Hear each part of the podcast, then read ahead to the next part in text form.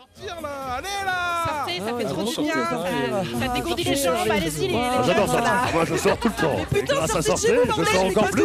Avec la fête, avec les copains. Euh, oui, c'est la fête. Oh, c'est la fête. les touches fermes, sortez. Mais Oui, sortez, alors c'est oui. Franchement, c'est trop chouette. Ça rencontre la gens, trop intéressant. La musique. Allez-y, quoi Sortez, Sortez sortez, c'est Ah, Sortez les gens parce que. Ok, vous voulez sortir Écoutez, sortez. Veuillez sortir. Je suis chaud comme un chocolat. Tous avec nous. Sors Et bonjour, bonjour, bienvenue tout le monde dans l'émission Sortez, votre quotidienne socio-culturelle et étudiante Tourangelle. Nous sommes le 9 janvier 2023. Je m'appelle Audrey et avec mon collègue Antoine et nos invités évidemment, nous allons tenter de vous diver- divertir au max pendant cette heure à passer ensemble. Bonjour Antoine, Bonjour. ça va? Oui, ça va et toi Tu as passé un bon week-end oui. Oui, c'était bien. J'étais à la Bretagne. J'ai pris Ouais. la- les- les- des embruns comme ça. C'était très bien. Tu as vu J'ai- la mer Oui, avec des copains, et on a fait euh, la petite fête et c'était très cool. On a fait des belles promenades. Voilà, on n'a pas fait que la fête. On a fait des promenades, on a, pris, on a pris les embruns et on a pris aussi des, des vagues. On s'est un peu mouillé les pieds. Voilà. Et donc, comme je l'ai dit, nous ne sommes pas seuls hein, pour faire cette première émission de la semaine. En effet, nous serons accompagnés par Lauriane Lucas.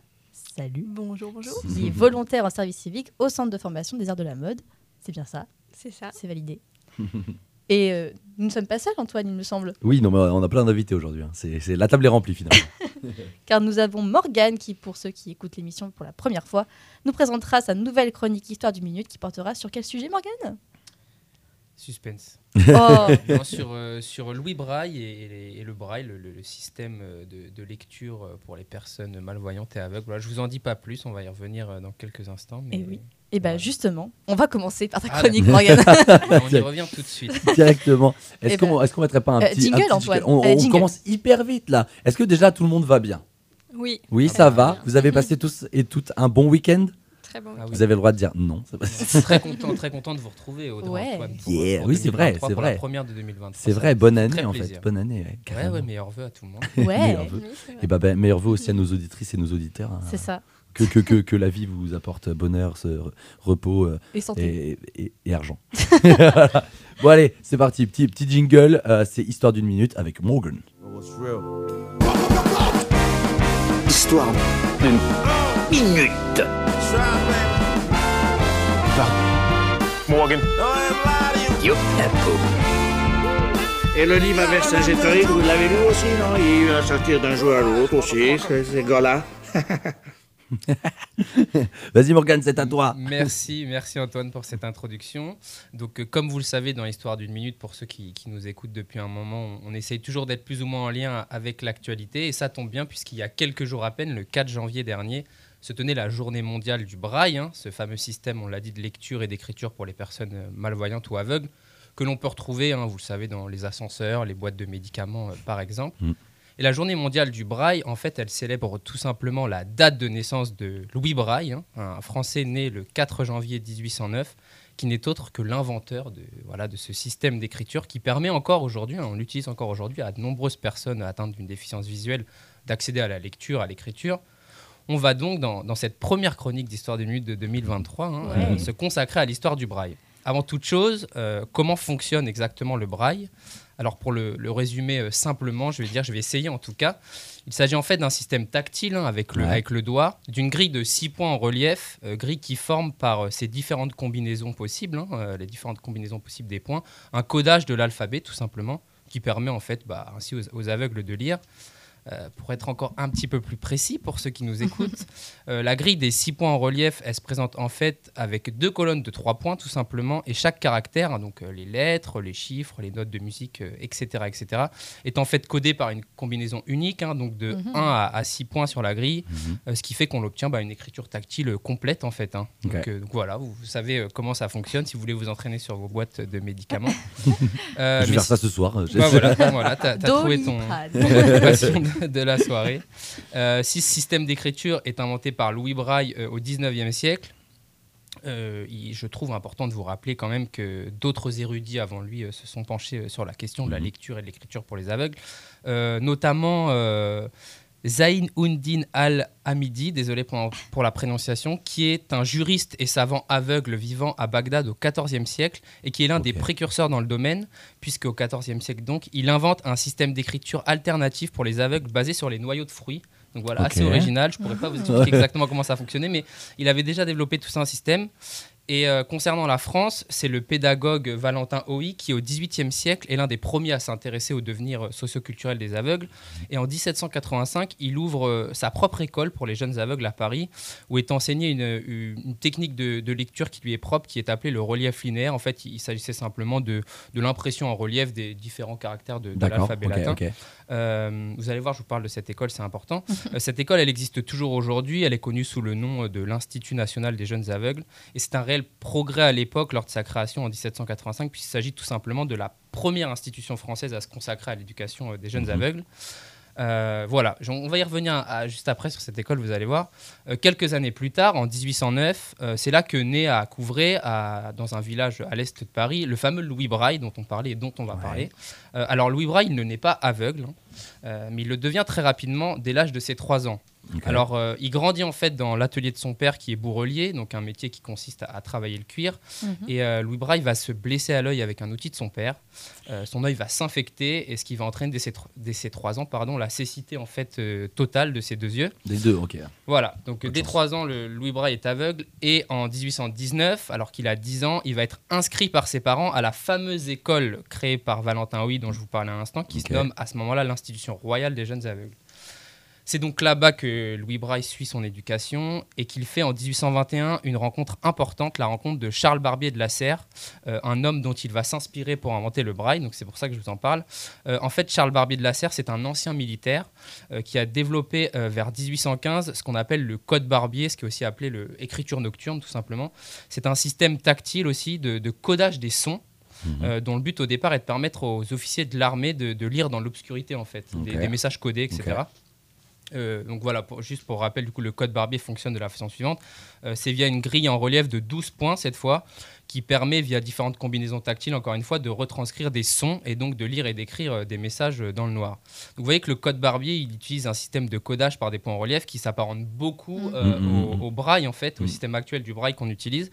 Bah, en fait, oui, tout à fait, parce que c'est le code Barbier qui est en fait à l'origine du, du codage tactile via des points en relief. Ce système de codage que Louis Braille va reprendre lui-même dès 1821 pour son propre système d'écriture qu'on connaît encore aujourd'hui. Car en effet, 1821, en fait, c'est l'année de rencontre entre Charles Barbier de la Serre et Louis Braille, puisque Charles Barbier de la Serre vient présenter son code Barbier euh, à l'institution royale des, euh, des jeunes aveugles où Louis Braille est scolarisé. Euh, donc en 1821, Louis Braille est âgé de 12 ans, il découvre le système Barbier, Mhm. il se montre directement très très intéressé, mais il y trouve quelques limites et Mm. il propose en fait des pistes d'amélioration à Charles Barbier de la Serre. Que ce dernier ignore évidemment parce que voilà, les, Oh. les remarques d'un gamin de 12 ans... euh, ça. J'avoue ça fait un peu mal. voilà, ça fait un peu bon, mon pote. Écoute, euh, moi je sais, je connais- maîtrise mon sujet. Ouais, T'as c'est 12 ans, euh, ouais, voilà. Euh, bah pas grave en fait. Louis Braille va le reprendre à son compte tout seul. Il va le perfectionner tout seul. En fait. À, à 12 ans, il commence à perfectionner le système Barbier. Donc en fait, il en garde les bases. hein, on l'a dit, à savoir le système de codage par les points en relief. Mhm. Euh, mais il y apporte deux euh, modifications, euh, deux modifications majeures. Euh, la première, c'est que le codage, il est plus basé sur les sons, mais Ouais. plus sur la phonétique, mais sur la typographie latine. Donc on l'a dit, les lettres. euh, Mhm. de l'alphabet, la ponctuation, les notes de musique, etc. Et la deuxième modification, c'est que le nombre de points en relief tactile n'est plus de 12, mais de 6. Alors pourquoi ces deux modifications sont des améliorations importantes? Euh, Pour la première, à savoir le codage avec euh, des points en relief basés désormais sur la typographie et non plus sur les sons, Mhm. en fait, elle permet de mieux prendre en compte certaines nuances, euh, comme l'orthographe ou les homonymes, par exemple. Ouais. Euh, si je vous dis 100, ça peut être le sang qui coule dans nos veines, ça Mhm. peut être 100 le Mhm. nombre après 99, ça peut être l'antonyme de avec ou la Mhm. conjugaison du verbe sentir. En fait, dans le, système, dans le code Barbier, ce sont des, des mots identiques, en fait, vu qu'ils sont basés Ah sur la phonétique. En revanche, dans le nouveau codage de, de Braille, euh, on prend en compte ces nuances et c'est donc un outil qui est bien plus précis et qui donne un accès bien plus complet euh, à la culture pour les non-voyants. Et la deuxième grande modification, à savoir la réduction du nombre de, de points en relief de 12 à 6, eh ben en fait, elle permet tout simplement de rendre la lecture tactile avec le doigt plus facile à déchiffrer, plus efficace et surtout bien plus facile à enseigner parce que, faut le rappeler, c'est un système qu'il faut aussi enseigner euh, aux non-voyants. Donc voilà, donc la nouvelle méthode de Louis Braille, elle est aboutie dès 1825, il a que 16 ans. Donc ça, c'est assez fou même. c'est 4 ans après, quoi. Ouais, 4 ans après, c'est- c'est c'est au clair. C'est seulement en, en 1829 qu'il publie son premier traité sur cette méthode. Donc c'est vraiment cette date qui Mhm. va représenter le véritable acte de naissance du braille. Il a même pas 20 ans du coup. Si j'ai fait le calcul, il a 19. Bah c'est ça, il a 19 ans, mais la, la méthode en plus est déjà, euh, est déjà au clair pour lui euh, à ses 16 ans. Donc c'est assez fou. Et c'est un succès rapide auprès des aveugles parce que le, le braille leur permet d'accéder beaucoup plus facilement aux textes littéraires, à la, à la musique et même aux mathématiques en fait, ce qui est assez dingue. Euh, alors, Louis Braille va mourir de la tuberculose en 1852 à l'âge de 43 ans, Hmm. mais son système va lui continuer de se développer euh, et son utilisation est officiellement adoptée en France euh, pour les aveugles en 1864. Euh, ce qui est important de noter pour, pour terminer, c'est que le braille est ensuite progressivement adapté aux autres langues et même aux autres alphabets, euh, comme l'alphabet arabe, chinois, grec, et devient le système universel encore aujourd'hui pour, pour toutes les personnes aveugles dans le monde. Euh, car oui, pour rappel, le braille, c'est pas une langue, c'est un alphabet, un système d'écriture, donc il peut donc être utilisé, adapté en fait à, à toutes les langues, même une langue inventée, si vous le souhaitez, vous pouvez, Ouais. euh, vous pouvez l'utiliser en braille. Donc euh, voilà, donc le système braille, même s'il a un tout petit peu évolué depuis, euh, depuis 1829, euh, il constitue toujours aujourd'hui euh, la base de lecture universelle pour les personnes aveugles et malvoyantes. C'est une invention qui a donc été une véritable révolution dans le monde en fait. Et euh, Louis Braille, il laisse donc son nom dans l'histoire comme un, comme un génie hein, qui aura Ouais. tout simplement facilité la vie de, de millions de personnes. Putain, C'est fou ça. Voilà. À cause d'un petit éclat de, de, de, de- Voilà. de- de- je sais pas, de métal d'un truc dans l'œil. C'était un génie et, et lui qui, euh, qui a connu la cécité dès ses 3 ans, bah voilà, il aura Mm. permis à des millions de personnes aujourd'hui d'accéder euh, Attends, il, a- il avait culture, à 3 la ans quand il a eu le truc dans l'œil Ouais. Ouais, Ah, il est- avait il- 3 ans. Il ok. est devenu aveugle à 3, À 3 ans, ans, ok. et il a mis en place euh, euh, son système euh, 12, quoi. de- entre 12 et 16 ans. Oh, wow. ce qui est- On n'a pas eu la est- même enfance. ce qui est assez fou. voilà. Et du J'étais plutôt euh, dinosaure. moi. Tous les vraiment, 4 euh, janvier, on lui, on lui rend hommage avec euh, cette journée mondiale euh, du braille. Très bien. Voilà. Ok. Bah bravo, bah, merci. bravo. Merci beaucoup. Merci. Attends, attends, attends. Allez, voilà. Ah ouais, ah là là.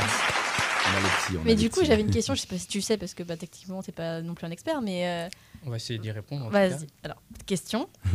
du coup, tu disais que le braille était inspiré, enfin, était à partir de lettres latines. C'est bien ce que tu as dit. Tout à fait, oui. Et du coup, par exemple, pour les, les langues, je pense par exemple au russe, qui, Oui. qui n'a pas une, un alphabet Mhm, latin. mhm, Mhm, Du tout à coup, fait. comment ça se passe? Alors, euh, oui, alors c'est une très bonne question et je, je pense avoir un embryon de réponse en tout cas. C'est-à-dire que Louis Braille, qui du coup parlait français, euh, s'est euh, d'abord basé sur l'alphabet latin Ouais. pour mettre en Mhm. place son propre système d'écriture, ce qui fait que pour les autres langues latines comme euh, l'espagnol, le Mhm. portugais, l'italien, etc., euh, c'est un alphabet, euh, l'alphabet Braille est assez proche, même Ouais. s'il y a quelques nuances de Mhm. ponctuation, etc., etc., ça reste un alphabet assez proche. Mais comme je te dis, ça reste un système de codage avec, une, avec des points en relief, euh, enfin 1 à 6 points en relief. Ouais. Et du coup, c'est adaptable euh, à toutes les langues, que ce soit le cyrillique, l'alphabet arabe, etc.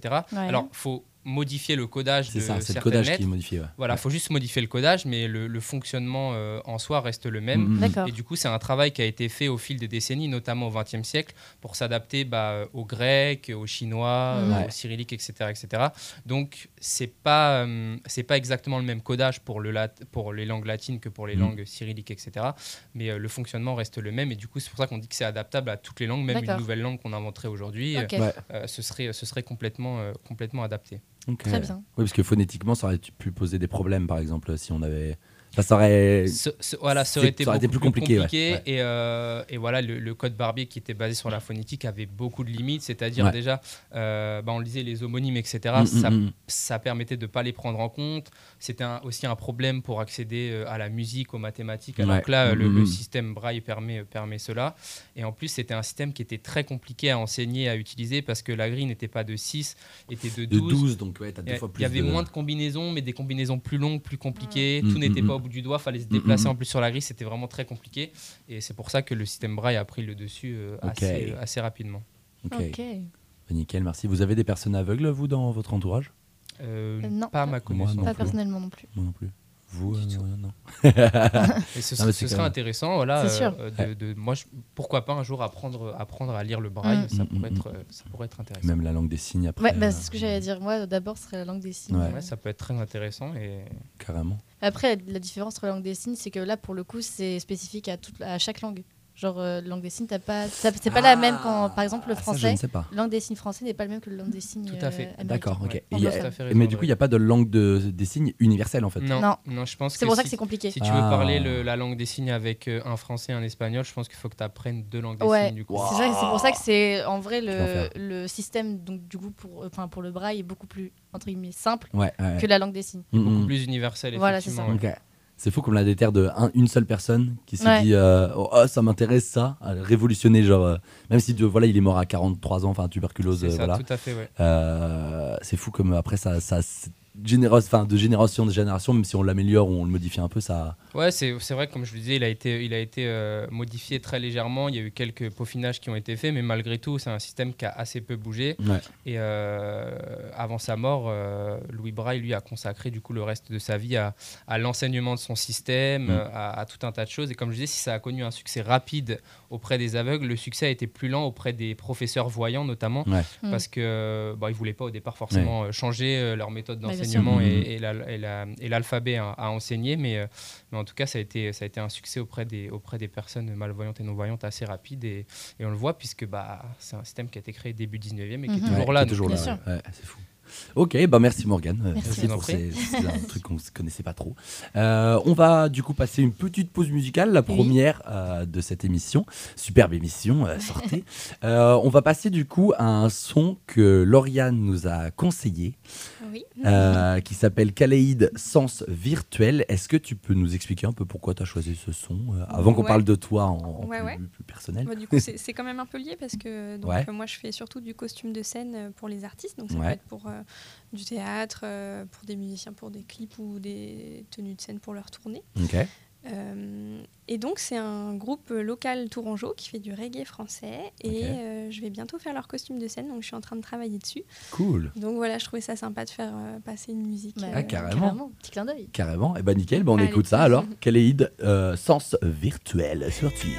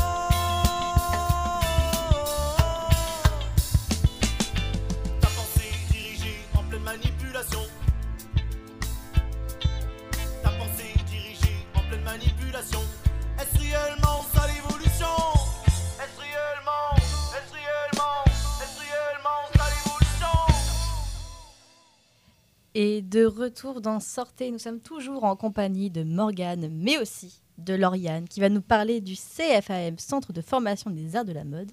Alors Lauriane, qu'est-ce que le CFAM Alors, bah, comme tu l'as dit, c'est le centre de formation des arts de la mode. Donc, c'est là où j'ai fait mes études. Mhm. C'est une petite école qui se trouve euh, à Paulbert, Ok. donc euh, qui accueille une dizaine d'élèves euh, par promo. Donc, c'est sur trois ans, donc il y a trois promos. Ok. Ok. Donc, on apprend euh, à être styliste modéliste. Mhm. On apprend euh, toutes les matières nécessaires pour euh, Mhm. faire ce métier. Donc, euh, les deux premières années, c'est euh, beaucoup plus technique. Donc, on apprend toutes les techniques de modélisme, donc euh, patronage, couture, montage, coupe, etc. En fait, il faut vraiment comprendre que c'est euh, un apprentissage complet dans le sens où euh, ça va de l'idée Mhm. du vêtement euh, jusqu'à sa réalisation finale. Ok. Et du coup, euh, c'est quoi la différence entre le modélisme et le stylisme? Si tu, du coup, si on dissocie les deux, c'est qu'il y a une différence. Alors, c'est complémentaire, mais en fait, le styliste, c'est plutôt celui qui va dessiner, qui va avoir l'idée, et Mhm. le modéliste, c'est celui qui va réaliser le vêtement. D'accord. D'accord, ok. Mais souvent, ça va de pair, en fait. On est, quand on est styliste, on est modéliste et inversement. Ok, d'accord, ça marche. Et du coup, euh, donc tu disais trois ans de formation. Et après ces trois ans, qu'est-ce qu'on peut faire en sortant du coup du, du CFAM Ouais, alors du coup, euh, donc, ouais, je disais les deux premières années, c'est plutôt technique. Ouais. Et la troisième année, en fait, euh, c'est l'aboutissement de la formation. C'est-à-dire qu'on crée une collection sur le thème de son choix. Ok. Et, et c'est ça qui fait notre book, en fait, notre portfolio, donc, donc notre CV. Uh-huh. Et c'est grâce à ça ensuite qu'on va démarcher, soit pour travailler dans des boîtes, soit, Mhm. euh, soit pour lancer sa marque. Ou, D'accord. Voilà. Très bien. En auto-entrepreneur. ok. Et donc du coup, on disait tout à l'heure, donc tu es service civique, enfin volontaire en service civique au, au CFAM. Euh, du coup, c'est quoi tes missions euh, dans cet établissement Alors là, c'est principalement de l'accompagnement pédagogique. D'accord. Donc en gros, j'ai un rôle euh, de prof, j'ai des petits groupes d'élèves euh, et puis euh, voilà, je peux les suivre, euh, je peux les accompagner en fait euh, dans l'apprentissage des techniques ou alors dans la réalisation de leur collection quand ils sont en troisième année. C'est c'est, voilà du conseil, de l'apprentissage. Ok. Voilà. Et du coup, toi, avant, tu faisais partie de, enfin, t'as t'as Oui. fait tes études dans. Oui, ce- oui, j'étais élève là-bas. Ok, Donc je connais bien, c'est avantageux parce que je connais bien le Ouais, fonctionnement. ok. euh, Ouais, je du coup, je tu m'y sens voir, déjà euh, à ma place en fait. donc voilà. Je sais. euh, Et puis ça doit aider, ça doit aider justement. Bah, tu sais que ça as été à leur place, du coup, tu sais que- de quoi ils ont besoin au niveau Oui, accompagnement, voilà, etc. ça. Oui, j'ai l'expérience euh, d'élève. euh, Ok. ouais. Et du coup, maintenant pro, donc euh, Ok. c'est cool. Et du coup, ça te plaît? Oui, oui, ça me plaît beaucoup. T'as le droit de ça dire me plaît non. beaucoup. Non, non, non, ça me, ça me plaît. euh, C'est dans ton milieu en plus, donc ça c'est oui, bien, c'est oui, cool. complètement. Ouais. Et puis, euh, il y a un réel échange en fait entre les Mm. élèves. euh, c'est c'est hyper enrichissant. Ok. Donc voilà, et pourquoi pas euh, plus tard continuer dans l'enseignement, faire les deux, et styliste D'accord, ok. et, euh, Ah oui, du coup, c'est une bonne passerelle finalement au Mm. service civique. puis Ça te permet du coup de voir d'un autre œil quand même. euh, c'est pas, t'es- du coup, t'es pas élève, t'es pas non plus prof. Ça fait une espèce de barrière. Enfin, Ouais, je sais pas, c'est ouais. Ah, c'est pas mal. Ouais, ouais, c'est cool. Puis ça me permet de voir euh, voilà, si je me sens à l'aise, Ouais, si je me scette capable d'être, de devenir vraiment Ouais, dans, prof dans cette après. posture, dans ce statut. et, euh, et franchement, ouais, donc pourquoi pas faire les deux plus tard, euh, ça peut être chouette. Cool. Parce que du coup, c'est pour ça, entre guillemets, que tu as, choisi le service civique? Tout à fait, voilà. C'est histoire de voir, quoi. voilà, c'est ça. Carrément. Et euh, du coup, on a, on, on a vu sur la page Facebook, vous avez organisé des portes ouvertes le 11 mars prochain. Enfin, vous allez en organiser. Ouais, ouais, c'est ça. Euh, qu'est-ce que, est-ce que tu sais à peu près le programme, ce que vous avez prévu pour l'occasion ou, euh, Alors en fait, c'est clairement, création, c'est des- clairement sur rendez-vous. hein. Les, gens, euh, euh, avant le rendez-vous, ils ont un questionnaire à Ouais. remplir où là, on leur pose plein de questions. On va Mhm. déjà euh, sur eux, leur âge, leur parcours, euh, connaître un petit peu leur niveau de dessin, leur niveau en couture, Mhm. euh, qu'est-ce que leur projet professionnel s'ils en ont un, euh, voilà, quelles sont leurs motivations pour entrer dans cette école. Et ça permet en fait d'avoir un fil rouge pendant l'entretien et, euh, déjà d'avoir des, des éléments, euh, comment on va diriger cet entretien. D'accord, donc c'est pas totalement des portes ouvertes en fait. un Oui, peu en des- fait, ouais. c'est plutôt euh, porte Des- ouverte, mais euh, Ouais, des sur appels à candidature, Ouais, un peu des. Et j'avais juste une petite ça. question avant qu'on passe à la suite. C'est euh, du coup, tu disais c'était 10, 10 élèves par promo, c'est ça? Environ, ouais. Environ. Et du coup, ça veut dire que, par exemple, pour la, la rentrée, combien il y a combien de candidats justement qui arrivent à ces 10 personnes de choisis Ah oui, le Euh, pourcentage. ah oui, combien Ah, ça, je, je saurais pas te pas. dire, ça dépend Genre, des années. En, en fait, c'est est-ce que c'est sélectif euh, plus plus ou euh, Ah oui, c'est quand même sélectif, ouais, ouais, Ouais. ouais. Il, faut, euh, il faut montrer qu'on en Oui, veut. voilà. Et puis Mm. euh, là, c'est pas, hum, c'est pas une école de couture, c'est vraiment une école de Oui. mode. Donc, euh, donc voilà, des fois, on redirige parce que il y en a qui, qui pensent peut-être devenir couturière. euh, Mhm. Ouais. Mais en fait, non, là, il y a vraiment euh, cette dimension artistique D'accord. où euh, on crée des vêtements euh, C'est c'est du design de mode. D'accord, ok, Voilà. ça marche. Bah, c'est de, oui, c'est de l'art entre. enfin, Oui, ouais, c'est ça. carrément, C'est ça. Là, il y a la vraie, enfin, il y a une réelle dimension Ouais, artistique. parce que ça ressemble à. au- moi, j'avais fait des visites, euh, enfin des portes ouvertes prépa. Du coup, Mana à l'époque, euh, je sais plus comment ça s'appelle aujourd'hui, mais Mana Oui, avec deux A. oui. Et, euh, et du coup, c'était à Paris et on voyait l'esprit euh, très. Je- tout le monde ne rentrait pas, quoi. tous ceux qui faisaient les portes Bah ouvertes, oui, oui, donc oui. tout le monde pouvait accéder Mhm. voilà, aux portes ouvertes. Mais clairement, moi j'étais en mode, oula, où les niveaux là, oh, je, je vais faire autre chose, moi. ça va être bien de faire autre ça chose. fait peur, ouais, Mais ouais, ouais, ça fait peur quand tu vois. Et Mm. surtout, en plus, c'est les, principalement les meilleurs travaux qui sont affichés. Du coup, euh, voilà, t'es comme Oui, ça. là, ça met la pression. Waouh, t'es en mode, oulololololo. Bon, après, au CFM, on- le but, c'est pas de mettre la pression aux Oui, oui, gens, oui. mais, Oui, bien sûr. mais c'est voilà, c'était qu'ils des prépas aussi, que, hein, mais ouais, que, en fait, on n'est pas là pour faire euh, des t-shirts ou des chemises. euh, Ouais. Là, c'est c'est différent. Oui, Ouais. c'est vraiment euh, la création. Voilà. Ouais. Mm. Et du coup, ouais, est-ce que est-ce que tu as des t'as des conseils pour ceux qui seraient intéressés par l'école, à part que dire que ça va être du coup de la création Est-ce qu'il y a des en mode des, des petits tips, je sais pas, parce que pour Ouais, alors, pour, petit euh, tip, ça peut être venir déjà avec un book. Ouais. Ouais, Parce que euh, du coup, nous, ça nous permet euh, déjà de voir un petit peu l'univers de la Mhm. personne, Ouais. euh, sa personnalité, vers où euh, on peut l'amener en fait. Mhm. Donc ça, ça peut être, ça peut être Ok. cool. Ouais. Ouais, et imaginons quelqu'un qui n'a pas de book. Bah, ça peut arriver. Ouais. Ça peut arriver. Après, Il ça faut peut faire être. euh, quoi euh, des photos Bah, là, des- faut des- nous charmer en fait. Ouais. faut ramener des cafés. C'est ça. faut arriver avec un style, parce que tu peux aussi peut-être arriver avec un style totalement euh, extravagant ou totalement qui sort de la norme. Et euh, Bah, du ça- coup, là, t- ouais. là, t'es directement en physique, t'es en mode ah ouais. Ça Ouais, peut il paraître un- bête, mais en fait, Ouais. ça joue parce que bah, là, c'est quand même dans la mode, donc c'est Ouais, ouais, euh, ouais. visuellement Mm. L'esthétique, ça Ouais, compte. c'est ça. quoi. Ouais, carrément. Donc euh, après, on va pas juger par rapport à ça, bien sûr que non. Oui, non, non, mais, Mais oui, ça peut être un petit un, plus. un petit plus, ouais, carrément. Et du coup, s'il y a des personnes qui, qui statent à s'inscrire, qu'est-ce Mhm. que tu leur dirais pour les convaincre de s'inscrire et dire c'est trop bien cette école, allez-y Euh, je dirais que le plus de cette école, c'est que c'est familial. Ok. Ouais. Parce que euh, voilà, on connaît les grandes écoles de mode à Paris. Mm, mm, euh, mm, où ça coûte très très cher Ouais. et où l'ambiance est horrible parce qu'il y a énormément de concurrence, euh, Ouais. c'est beaucoup de jalousie. Enfin voilà, c'est le, le cliché de la mode, mais bon, c'est comme Ouais. ça, on va Mhm. pas se mentir. et, euh, et dans cette école-là, c'est vraiment familial, on est des petits groupes. Mhm. euh, Mhm. Bon, après, c'est pas toujours évident, mais euh, et voilà, même l'école, elle comment dire, euh, elle ressemble un peu à une maison, il y a Ouais, la cuisine, D'accord, euh, ok. c'est- trop chouette en fait. C'est comme une petite vie en communauté, euh, Euh, ouais. chaque journée, c'est très Et, agréable. et l'école, t'avais dit que c'était où? C'est euh, rue du Vieux Pont, euh, en face du pont de fil, quartier Paulbert. Mais Tu connais pas, Mais toi non. En fait, je voulais un truc facile. là. Mais c'est- à côté de quoi? De quel truc C'est à côté du bar euh, chez Colette. C'est de l'autre côté de, de la Loire. Ah, c'est au, de- au nord en fait. Oui, c'est ça. D'accord, ok. Ah oui, donc ouais, non, j'étais pas du tout au bon endroit. Dans ma tête, j'étais genre à l'ouest. J'étais là, ouais, ça doit être là-bas. Au nord, ça, ça se rapproche un peu du Mans. C'est carrément ça. ouais. Ah, il est bon, il est bon. Il est bon. Ok, bah merci beaucoup, Lauriane. On va mettre une petite Attends, pause. Ah non, t'avais une dernière question? Non, non, c'est que du coup, on a oublié. euh, je recommence ma phrase. Vas-y, vas-y, vas-y. On a oublié de préciser, du coup, tu parlais en off Ah oui. d'une expo? À Dreux. Oui, euh, oui, je oui, te laisse en parler. Donc, on est en train d'organiser une grosse exposition euh, à Dreux. Donc, euh, ce sera au musée d'art contemporain. Donc, euh, il y a toute l'école qui expose. D'accord. Et il y a des anciennes élèves. euh, donc, moi, j'aurai un stand aussi pour présenter mes créations euh, perso de, de styliste.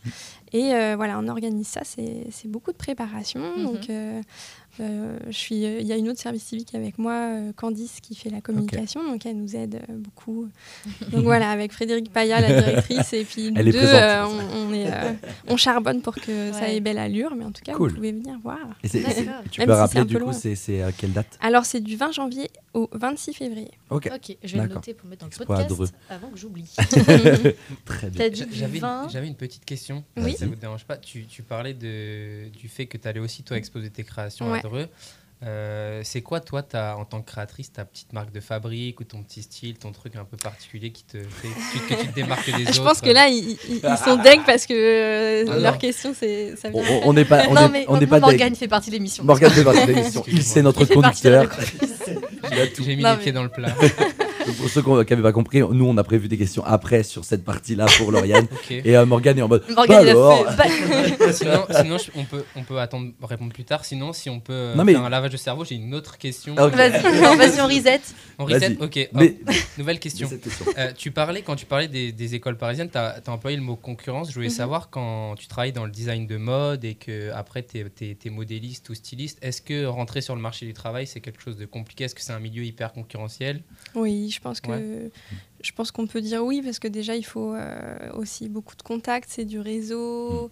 Après, il faut faire ses preuves, hein, il faut surtout du talent en fait. Et puis Mhm. après, euh, y aller quoi. Ouais, Ouais. ouais. Mais ouais, c'est pas évident. hein. Au Faut début, pas- ça peut être plus réseau et ensuite, c'est vraiment en mode euh, allez, fonce. Ouais. Oublie que t'as aucune chance. Mais non, c'est pas évident parce que c'est un milieu qui est quand même assez fermé. Oui, Voilà. Voilà, carrément. bah, c'était ma question. euh, la première Ensuite, question. gar- garde la, la première question pour juste après la pause musicale Tu qu'on va passer. la poser même si tu maintenant. Euh, du coup, on va euh, se déplacer de Tours pour aller au Brésil. Oh, Et ouais, on en va mode se- voyage. On, on va voyager ici. on va voyager avec euh, Ja. Oh non, encore un nom. Il a du mal avec les, les noms, Selva. prénoms. Voilà, Joao Selva qui vient chatouiller vos oreilles avec un mélange turbulent de samba, soul, jazz et un peu de funk. Euh, très mignon et plein de sincérité, c'est le titre Passarino, Passarino pardon, qui est sorti le 9 euh, décembre dernier, il y a un mois.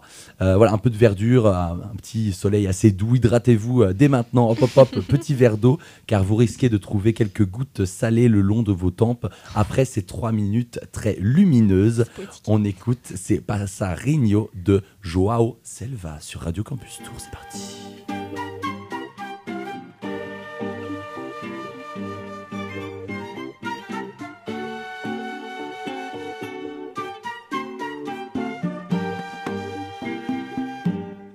Canarinho da Alemanha, Rochinol e Sabiá, Verdilinho, Acauã, nunca mais eu vi cantar.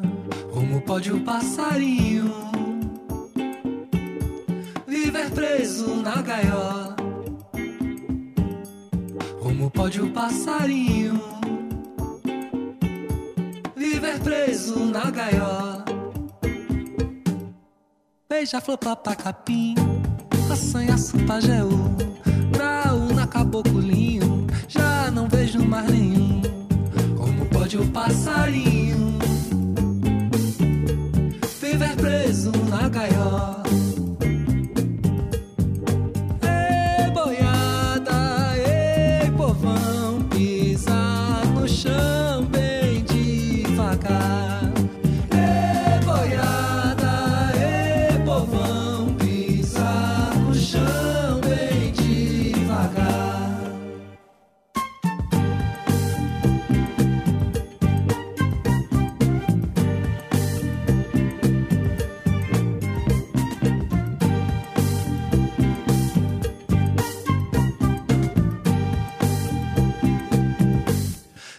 Roubar nem matar, o pobre foi condenado. Mesmo assim ainda canta, um preto canário pardo. Como pode o passarinho viver preso na gaiola? Periquito, patativa, curió e azulão. Chechel da bananeira,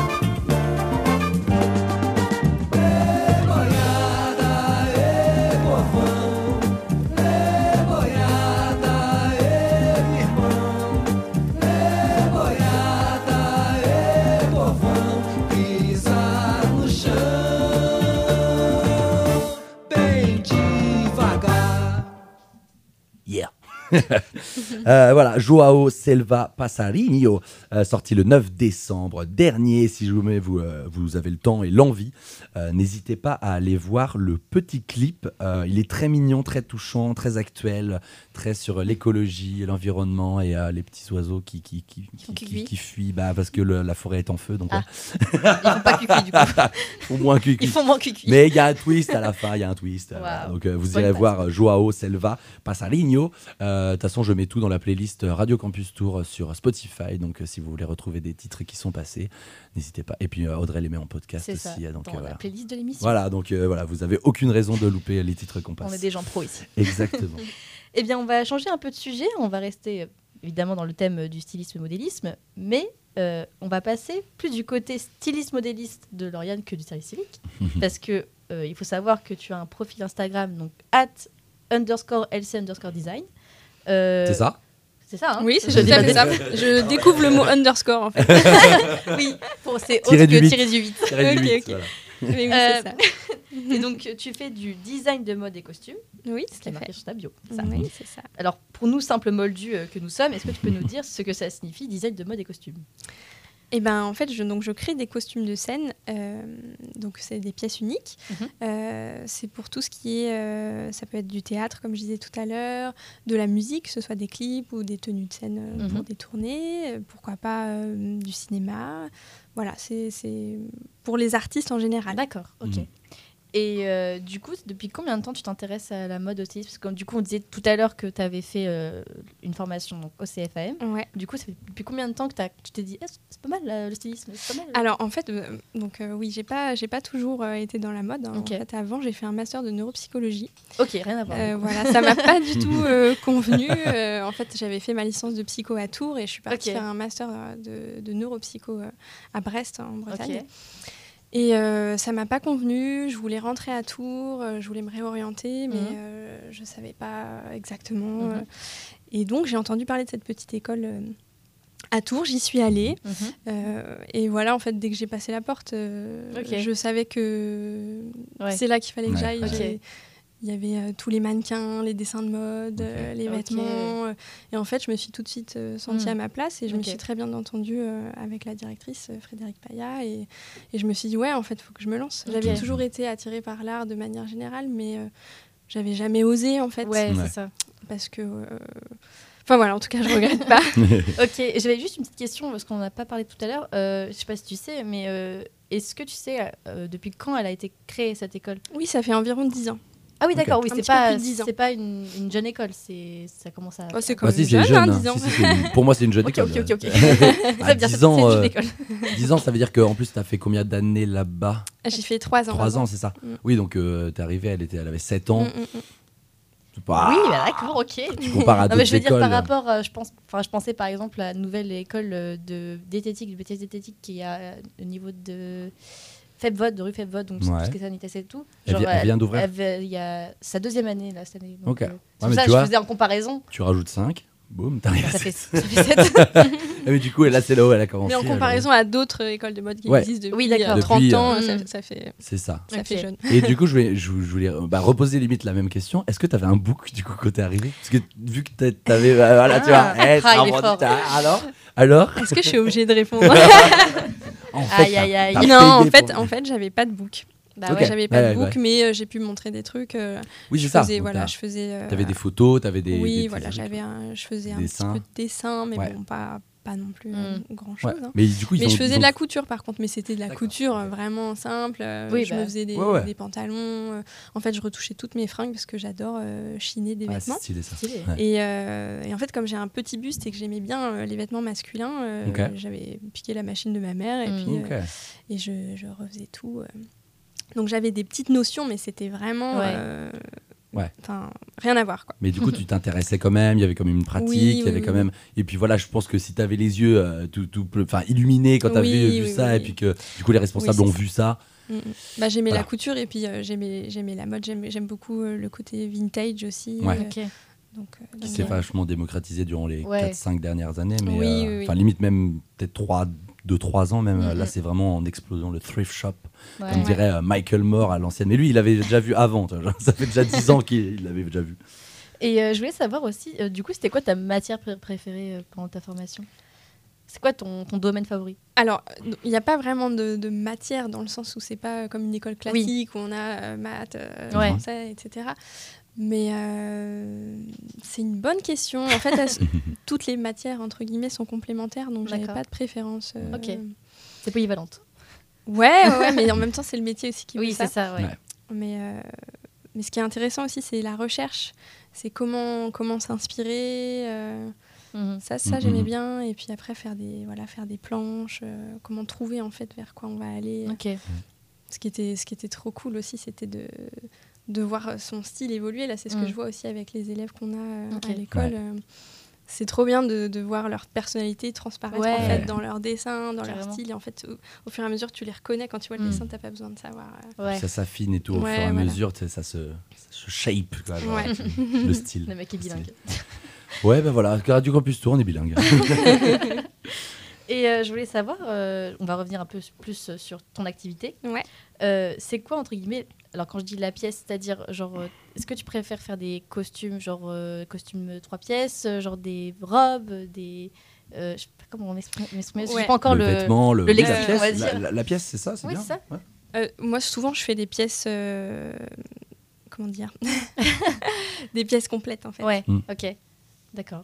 Donc c'est ça que t'aimes bien, genre travailler le haut, le bas, enfin un espèce d'ensemble En fait, en fait, ça dépend. Je peux pas vraiment répondre parce que je fais, j'en fais plein. euh, Mhm. j'ai j'ai pas de préférence. Ok. Et que puis, en bah, fait, chaque, chaque pièce est unique. Oui, Voilà, c'est oui, pas oui, oui. euh, une jupe, un truc. Oui, Donc, oui. du coup, euh, si je fais une jupe, c'est une jupe spéciale Oui, qui va aller avec ouais. le haut, mais Mm. ça va peut-être être un trompe-l'œil pour que ça fasse genre Ah. que ce soit une tenue complète. C'est toujours.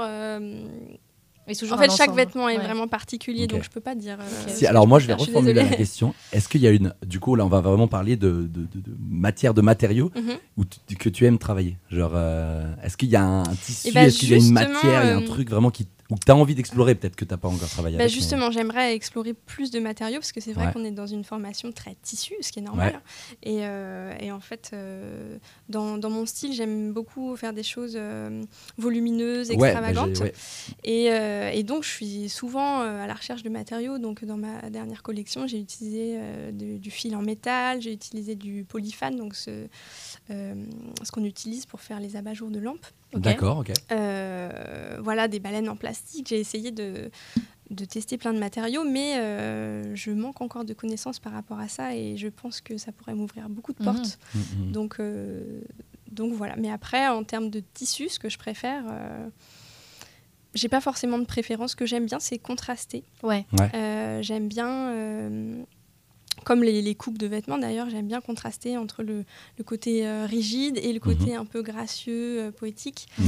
Et donc, je me sers pas mal des tissus euh, pour faire ce contraste-là. J'aime bien utiliser un tissu d'ameublement, par exemple, donc quelque chose de très, ouais, très, très rigide, avec Mhm. beaucoup de tenue, et à côté, euh, quelque chose de beaucoup plus fluide, euh, Ouais. ou avec un peu de transparence, par Mhm. exemple, Ouais. de l'organza. euh, voilà. Ok. Ouais, on voit un peu sur ton Instagram, du coup, euh, on, on va le donner après. Je sais. Oui, je. je- Oui, bon, euh, t'allais le donner. Bon.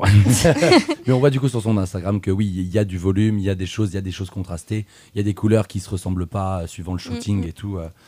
Et du coup, est-ce que ça, tu as des inspirations principales Est-ce que il y a des, Oui. des, des gens qui t'inspirent, peut-être des, des, des courants artistiques qui t'inspirent que tu aimes bien Oui, oui, fouiller oui. En fait, euh, donc la première collection que j'avais faite donc, dans le cadre de ma troisième année euh, Mhm. de Mhm. l'école, euh, je m'étais inspirée euh, du cirque et de la Commedia dell'arte Ok. parce que euh, je suis passionnée par le spectacle vivant, donc j'avais appelé ma collection euh, la Circomédie. Oui. D'accord. Donc, euh, donc voilà, je me suis beaucoup inspirée de ça. Euh, alors après, quand je dis inspiration, c'est ça qu'on apprend aussi à l'école. C'est euh, on s'inspire d'un thème, ça doit être un fil rouge où, où on se réapproprie des codes, Oui. Mais Mm. c'est pas euh, recopier ce qui existe Oui. du tout. Mm.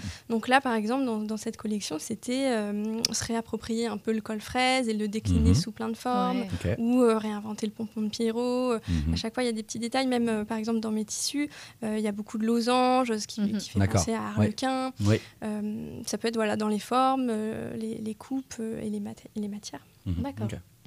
Voilà. Ok, du coup c'est un peu oui une réappropriation parce que sinon ça devient du limite du plagiat ou Bah, de la ça, copie et, ça, Ouais. voilà. et si Mhm. c'est mal fait ça peut limite dégrader aussi le, le, le, principe. enfin, Oui, le- tout à fait. Puis Là, c'est euh, vraiment se, se réapproprier les codes. Ouais, il y a plus, il y a plus d'authenticité euh, que, que Ouais. si tu juste sur copier Mm. Un Et- modif, quoi. Carrément. Oui, bah sinon ça n'a pas d'intérêt. Oui, c'est Ouais, vrai. ça n'a pas d'intérêt. Ok, et euh, comment. euh, parce que du coup, tu collabores avec des artistes. Comment ça se met en place euh, la collaboration? Et notamment, on, a- on avait marqué ça, comment euh, ça s'est fait avec euh, Jeanne et les autres, par exemple? Oui, alors. euh, Alors oui, parce qu'au au début tu disais collaboration, donc je pensais à quand je fais des shootings euh, collaboration avec euh, photographe, maquilleuse, mais Mhm. Ouais. là non, du coup tu parles vraiment de, Avec, euh, ouais. de Ouais, pro, avec- là c'est ouais. plus de la collab, là c'est vraiment euh, pro. Euh, ouais, j'ai fait un costume de scène pour Jeanne et les autres. Euh, C'était hyper intéressant parce que... euh, en fait, ce qui est génial, c'est que euh, elle a son univers. Je parle de Mhm. elle, mais c'est les artistes en général. Mhm. C'est ça qui est, qui est bien en fait.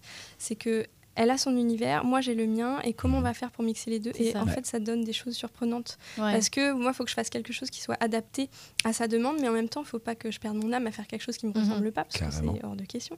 Mais euh, il faut que j'ai voilà, ce petit côté un peu burlesque, euh, volume. Mhm. Et en même temps, il a fallu que je m'adapte à. Elle, elle aimait beaucoup euh, le côté sirène, travailler un peu sur l'eau. Ouais. Mhm. Donc je me suis adaptée euh, en fonction des formes et, euh, et puis des couleurs aussi de son logo Ouais. qui sont un petit peu rose et bleu. Et en Mhm. fait, ça a donné un vêtement hyper cool. Euh, je, suis, je suis très contente de cette, euh, de cette collab, enfin de ce d'avoir Ouais. bossé avec elle parce que euh, parce que voilà moi si j'avais pas travaillé avec elle j'aurais peut-être jamais dessiné un vêtement comme ça Ouais. et puis euh, pas forcément dans ce projet mais dans d'autres euh, de faire des costumes pour un projet peut-être que si ils n'avaient pas eu ces costumes là peut-être qu'ils n'auraient Mm. pas pris cette direction de Ouais, de carrément. projet enfin en fait il y a une il y a un échange qui est super Ouais. cool Ouais, carrément. Carrément. Et euh, du coup, le- le- on peut voir du coup le shooting qui est dispo sur euh, ton Insta, donc euh, underscore LC underscore design. Euh, voilà, LCL comme euh, Léa et C comme Camille. Voilà, si jamais j'ai mal Et prononcé. d'ailleurs, euh, la collection, alors j'ai oublié le nom. euh, Circomédie Merci, voilà. Ouais. C'est les dernières publications que tu as mis sur ton Instagram. Je voyais. euh, Ouais, en fait, je suis encore en avec, euh, train de, de shooter. euh, donc voilà, je fais des mises en scène. Mhm. Euh, En mode pour jungle, chaque euh, tenue, ouais. voilà. je- pour chaque tenue, j'essaye de trouver un décor qui soit cohérent euh, au niveau de son histoire ou Mhm. alors au niveau des couleurs. Et, euh, et donc voilà, pour chaque tenue, je travaille avec euh, une photographe qui s'appelle qui s'appelle Isole Buffy. Mhm. Vous pouvez aller voir sur Instagram, c'est Isole Buffy. T'as tagué ça dans les, dans les posts et tout. euh, Ouais, ouais, ouais. Et euh, une maquilleuse, euh, Rizzo Anne-Claire. Et donc, on, fait un, on forme un trio de choc. Ouais, ça se passe hyper bien. Et, et donc là, je suis en train de finir tous les shootings. Et donc, euh, si vous me suivez sur Instagram, vous pourrez voir une Ouais, petite photo tous les soirs. Ouais. Ok, donc voilà, Yeah. c'est chouette. c'est stylé. Bon, on voit, on voit l'évolution hein, quand même un peu dans ton Insta, mine de rien. Genre, Ouais. on voit que c'est- de limite de plus en plus quali. Mm. Donc, euh, Tant mieux. bravo. Ouais, Ouais. Les photos sont vraiment canon. Ouais, c'est vraiment stylé. Et du coup, ouais, c'est bien d'avoir limite ta, ta, ta petite famille créatrice. euh, Ouais. Vous, commencez à vous connaître, enfin, bien vous connaître et du coup, euh, ça avance euh, limite dans le, Carrément. dans le bon sens euh, encore plus vite. Quoi. Et puis après, ça fait euh, du contenu visuel. Donc, euh, c'est bien pour Instagram, mais aussi pour mon portfolio. Ouais. Mm. Peut-être que quand on carrément. aura tout terminé, euh, de- 'fin, quand on aura fait les shootings de toutes les tenues, on fera une expo avec euh, voilà, les photos encadrées, les vêtements exposés. Euh, Ça peut être vraiment chouette. euh. Ouais, parce que finalement, c'est assez euh, dépendant la photo et, le, et du coup l'art, euh, la mode et le stylisme. Bah par exemple, ouais. pour se, se vendre. Donc c'est vrai qu'il faut avoir aussi des, des, des gens proches dans la photo et, dans le make-up aussi finalement. Ouais, Donc euh, ouais, ouais, ouais. c'est vrai parce que quand t'exposes, tu peux voir le vêtement, mais t'es en mode, bah, j'ai pas spécialement des Bah ouais. mannequins qui peuvent défiler Ouais, genre, tout ça. le temps sous la main comme ça. euh, voilà. Parce que c'est un, c'est un tout, il y a le vêtement, mais le vêtement sans la coiffure, sans le maquillage, sans la ça. Oui, la personne coiffure qui le fait vivre, euh, bon, il, est, il est déjà intéressant normalement, mais euh, ça donne une autre dimension, ça fait Ouais. vivre le truc Mm. et c'est cool. Ouais, Euh, je voulais juste savoir, euh, du coup, comme c'est des pièces uniques, donc elles sont portées une fois. Et après, qu'est-ce que vous en faites des, des- des vêtements? Est-ce que vous les revendez? Est-ce que vous la retransformez? Alors là, euh, les vêtements que j'avais fait pour la Circomédie, pour la collection, Mhm. euh, ça servait pour mon book, Mhm. mais euh, je peux les louer par exemple. D'accord. Ouais. Ça s'est déjà fait euh, pour un projet qui s'appelle Mysterium. C'est un super Oui, projet. Ils sont passés oui. au Petit Faucheux au mois de novembre. Euh, c'est un projet qui est mis en place par Yona Lalanne, Oui. Voilà, qui compose. euh, donc c'est un groupe de, de six ou sept musiciennes Ouais. et euh, elles font. euh, c'est du théâtre musical. Donc il y a une conteuse et puis euh, il y a un concert Mhm. derrière. C'est c'est vraiment chouette et donc je leur ai loué mon costume et euh, maintenant on va travailler ensemble en fait. Donc je vais peut-être faire un costume. Un, un vrai, vraiment, Un vrai. exprès pour eux. Un vrai. Voilà. Alors Antoine, je vois que tu grimaces. C'est Euh, c'est moi qui ai interviewé. Oui, euh, je sais que c'est toi. Yuna Lalanne. Ouais, ouais. C'était pour le festival euh, Jazzin tout Je me souviens, je me souviens, je me Ah, souviens. le C'était le pre- premier. plateau qu'on a fait. plateau qu'on a fait. Oh, Voilà. la petite larme. Voilà. Mais moi, je me souviens plutôt de, de- le groupe que j'ai interviewé. De- Bon, bref, je, je ne Bref. dirai pas de nom, il n'y a pas de préférence. mais maintenant, ça me revient. Oui, oui, effectivement. Mais comme il y avait, on n'avait pas vu de, le concert, on n'avait pas vu les balances tout, ça m'est parvenu direct. C'est Voilà. vrai, c'est vrai. Donc euh, voilà, qu'est-ce qu'on avait d'autre? Voilà, bah, tu as, répondu à comment tu fais, tu décides de la structure d'une pièce, c'est avec du coup la, l'artiste, genre vous, vous collaborez à deux. Par exemple, là, il y avait l'aspect, sirène qu'on a bien vu, Mm, mm. euh, avec les couleurs rose et, euh, et violet, bleu, un peu Mm. océan.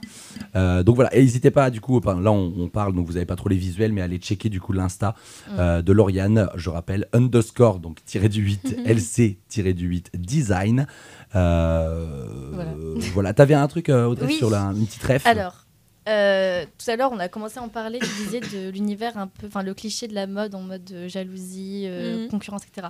Donc euh, moi je disais, euh, quand on parle de stylisme et de l'univers de la mode, hein, on pense tout de suite que c'est un domaine assez dur, Mm. genre... euh, Perso, moi j'ai un peu l'image, euh, je sais pas si vous voyez, le film Le Diable s'habille en Prada, où vraiment, Oui. t'es vraiment tu, on t'attend au Mm. tournant, faut, tu- faut pas que tu laisses une erreur passer, Mm, sinon mm. bah, on te démolit.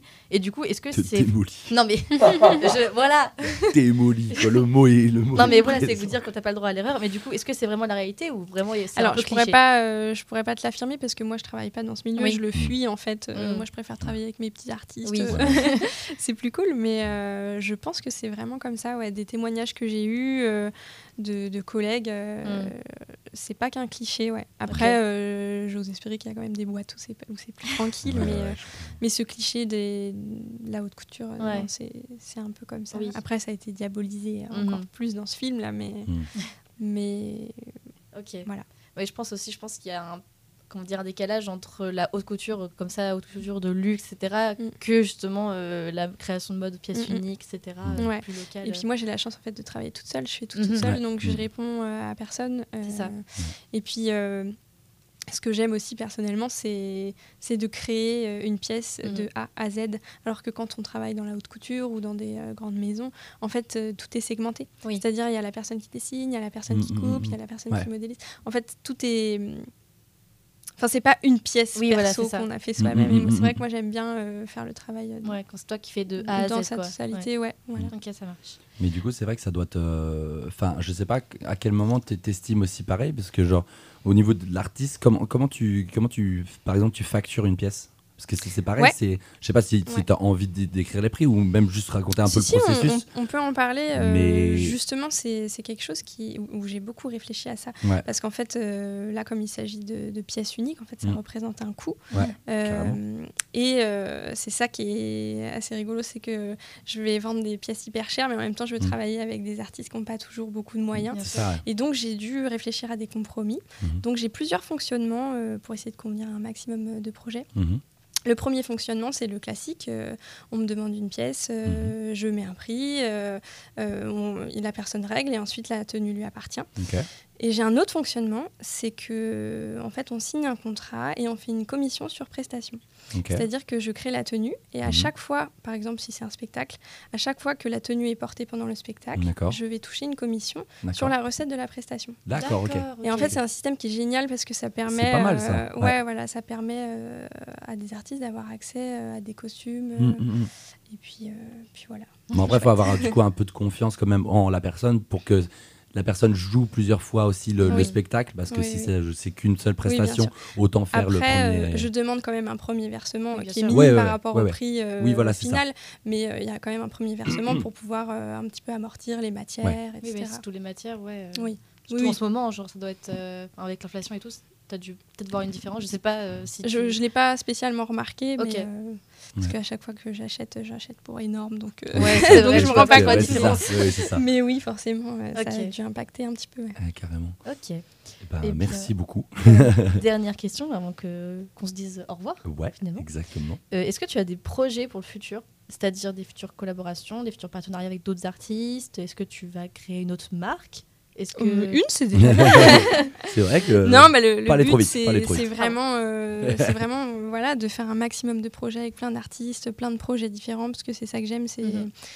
c'est euh, bosser dans plein de, de domaines Mhm. euh, différents tant que ça reste dans l'art. Mhm. Et euh, voilà, prochain projet, donc c'est la musique qu'on a écoutée tout à l'heure, c'est de faire des costumes Ouais, euh, pour Khalid. Ok. Donc, en plus, c'est marrant parce qu'ils sont un peu dans le truc décalé. euh. là, là, pour l'instant, on a choisi un, tissu à paillettes alors qu'ils sont dans le reggae, donc c'est cool, ils sont hyper ouverts. euh. Ça va être trop rigolo. donc voilà, on va faire des petits tests. euh. D'accord. Mais ouais, et pourquoi pas euh, faire des tenues euh, pour le cinéma, ce serait cool. Ouais, carrément. Cool. Ça, ce serait un projet, ouais. T'as Ok. des- T'as déjà des contacts un peu dans le ciné ou euh, c'est juste une projection pour l'instant qui est pas Pour l'instant, c'est une projection. Je connais Ouais. quelques personnes, mais il n'y a rien de, de fait pour l'instant. Mais euh, on verra bien. Antoine Morgan. connaît un mec qui s'appelle James Cameron, il vient de faire avant. tu connais, ça pourrait- ça pourrait t'intéresser. C'est vrai que j'ai des contacts. non mais Morgane, par contre, on- je viens d'y penser. T'avais une, t'avais une question euh, du coup qu'on a zappé tout à l'heure. Non, je crois qu'on l'a dit du coup. Ouais. Ouais, ouais. C'était on par avait rapport un peu le- a. Oui, on en avait parlé. C'était par rapport au style. Ouais, c'était quoi ton style, ton, te- te- ouais. Et je crois que j'ai répondu en Ouais, disant J'ai des millions de euh, questions à te poser. En vrai, tu Ah, as t'as le temps d'en poser une. Ouais. Ok. Exactement Ah, même ah, phrase. me, me laissez pas le mic parce que Pour le mic, mec. Non, c'est tu. C'est hyper intéressant de t'entendre parler et du coup, ça a l'air. Voilà, c'est des créas hyper quali qui, qui te prennent du temps, euh, où tu mets du soin. Moi, j'aurais voulu savoir par curiosité, euh, quelle est la pièce qui t'a pris le plus de temps et combien de temps tu peux passer sur une, une Ah seule ouais. pièce en fait? Alors en fait, je ne saurais pas vraiment te dire parce que ça prend tellement de temps qu'on compte pas les heures. Mais euh, j'ai pu passer un mois entier euh, sur une tenue, ouais. Ouais. Surtout au début. Parce que Mm. maintenant j'ai plus d'expérience, donc on va dire Mm. que je suis Ouais. plus rapide. Mais ça prend vraiment énormément de temps. Mm. Ah, bah, tu m'étonnes. Parce que voilà, il y a la réflexion, puis comme c'est des pièces qui n'existent pas, il n'y a pas de Ouais. solution en fait. J'ai Mm, pas, pas une formule qui va me dire Ouais. euh, voilà, je procède comme ça, c'est je vais essayer ça, et puis en fait ça marche pas, et puis du coup je vais essayer ça. Et des fois, ce qui est intéressant, c'est la contrainte en fait qui qui va modifier ton modèle et qui va le rendre encore plus cool. Parce Ouais. que des fois, il y a un truc qui va pas et, et en fait, ouais, bah, je fais autrement. Et si j'avais pas eu ce problème, j'aurais pas fait ce truc qui est encore Mm. plus fou, quoi. Tu arrives toujours à t'adapter euh, en fait, ouais. Aux, aux aléas un peu du direct. Parce que Comme tu Mm, mm. disais, c'est pas une chaîne de production, c'est vraiment tu es de A à Z. euh, Ouais. C'est intéressant. Est-ce que c'est déjà arrivé, je, je ne te le souhaite pas, de euh, d'abandonner une pièce en cours de route parce que c'était un, un, un- un- je sais pas, un matériau était trop compliqué à travailler, trop de contraintes de temps ou que sais-je? Est-ce que Jamais pour l'instant. Mm. bah, Je suis Magnifique. On, on déterminée. te, on te souhaite que ça n'arrive euh, pas ou très peu. Euh, bah du coup super, merci. euh, Attends, j'avais une dernière question. Dernière question Bah dépêche-toi. bah, là, on est sur la fin là. Ah, non, t'inquiète, ça va pas être long. Euh, oui, du coup, euh, ton projet, sinon, c'est de devenir prof euh, au CFM ou- Alors, mon, mon premier projet, c'est Oui. c'est de vivre de mes créations. Ouais, d'accord. Et euh, après, c'est d'être ouais, prof à côté. Ok, ça Mais euh, c'est mon, mon premier projet de vie, euh, c'est d'abord mes ouais, créations. faire que de la Ouais. création, d'accord. C'était Voilà. ma question, voilà. Mais l'idée, c'est de lier les deux, en fait. Ok. Ouais c'est ça. Ok. Voilà. Eh ben, on te souhaite tout le bonheur du monde. je vais pas enchaîner avec cette musique. ne Ah vous non, je pas. Bah merci euh, du coup à, à vous toutes euh, d'être euh, passées. C'était trop cool. Ouais, J'espère de que ouf. vous avez euh, kiffé. Euh, voilà, on se retrouve du coup demain, pas demain, non, après-demain parce qu'il y a une rediff. Euh, vous pouvez évidemment retrouver Lauriane. On va tout mettre en podcast sur son Instagram. Oui. Euh, voilà, peut-être que si tu as d'ailleurs un mail ou peut-être sur Insta pour que les gens t'envoient des propositions, Ouais. par exemple, Ouais, vous ou de- pouvez carrément me contacter sur Insta. Carrément sur Insta. Euh, Morgane aussi, toi, euh, tu lances ton TikTok. Enfin, ça fait déjà fait plusieurs mois moment, que hein. c'est lancé. Tu veux en parler un peu, faire ta Tout petite à promo fait. euh Si jamais vous voulez retrouver euh, d'autres petites anecdotes, euh, histoires, euh, actu, euh, géographie, quiz ou que sais-je encore, Ouais. euh, vous pouvez suivre sur euh, Histoire une minute sur Instagram et TikTok. Donc euh, cool. voilà, Euh, Histoire unders- underscore pardon, une underscore minute. Et, Voilà. euh, et Une, c'est avec le chiffre 1 ou c'est une C'est avec le chiffre. ouais. C'est avec le Ouais, chiffre On va, on va à l'essentiel. T'as bien raison. Ben nickel, merci Audrey aussi évidemment, hein, Euh, comme de toujours. rien, de rien. Voilà, on se retrouve du coup mercredi. Prenez soin de vous, gros bisous et on se laisse, à- on se laisse pardon, On sait. avec on se lex, on solex, euh, voilà, avec un remix de DJ Coos, euh, très tranquille pour finir l'émission en douceur, un remix de la chanson Humility, Humility de Gorillaz, voilà que j'ai découvert euh, aujourd'hui même. Donc euh, je vous laisse avec ça. Bisous et à mercredi. Au revoir. Au revoir.